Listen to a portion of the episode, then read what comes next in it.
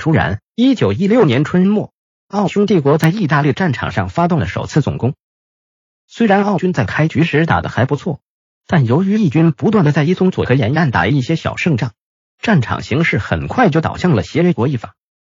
意大利原本计划在一九一六年夏天时再在伊松佐和沿岸发动轮攻势，但由于凡尔登告急，法国盟友紧急求援，并不擅长指挥大型战斗的义军总参谋长卡多纳只好出于援助盟友的考虑，把这次行动的时间提到了早春。于是。第五轮伊松佐攻势于三月十一日登场了。可是由于天公不作美，战场天气值很差，这次无足轻重的行动到二十九日就结束了。山地作战，伊松佐地区的战斗结果常常能够左右整个意大利地区的战局，但奥国部队却似乎不信这个邪，又在蒂罗尔南部的特伦蒂诺地区开辟了一块战场。特伦蒂诺可以算是一个异域地区。于一九一五年被义军占领，而奥军此战的目的，就是在南部小镇阿奇亚德切断伊松佐流域的义军和异国大部队的联络。在凡尔登战斗正酣的德军拒绝协助这次袭击，但奥军总参谋长、陆军元帅康拉德·冯·霍兹多夫却依然坚持在春末发动进攻。此时，在罗伯托·布鲁萨提指挥下驻守伊松佐河的意大利第一集团军共有十万人。为了一击即胜，奥军特别安排了科夫斯、冯、科夫沙扎率领的奥国第三集团军和维克托、丹克尔、冯克拉斯尼克的第十一集团军进行联合作战。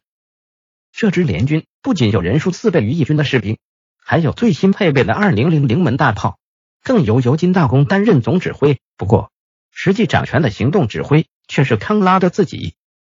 挺进奥地利，五月十五日。奥军开始从七十三千米长的火线向前挺进。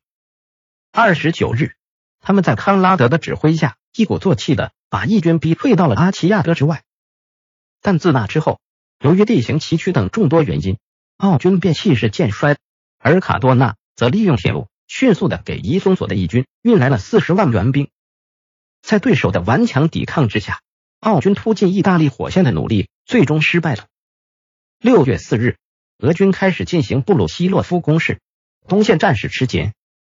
为了避免奥国在东线战场全面崩溃，原本分布在各地作战的全体奥军都不得不在一周之内收缩阵线，积极赶往东线增援。面对义军的猛烈反攻，尤金获准后撤到攻势始发地以外五千米的地方。双方在这次攻势中战成了平手，各自损失了约十五万士兵，但奥军却因为此战而精疲力竭，从此。只有在德军的帮助下，才能发动退役进攻了。不过，这显然还不能让卡多纳满意，因为他很快就在伊松索一带布置了新的行动。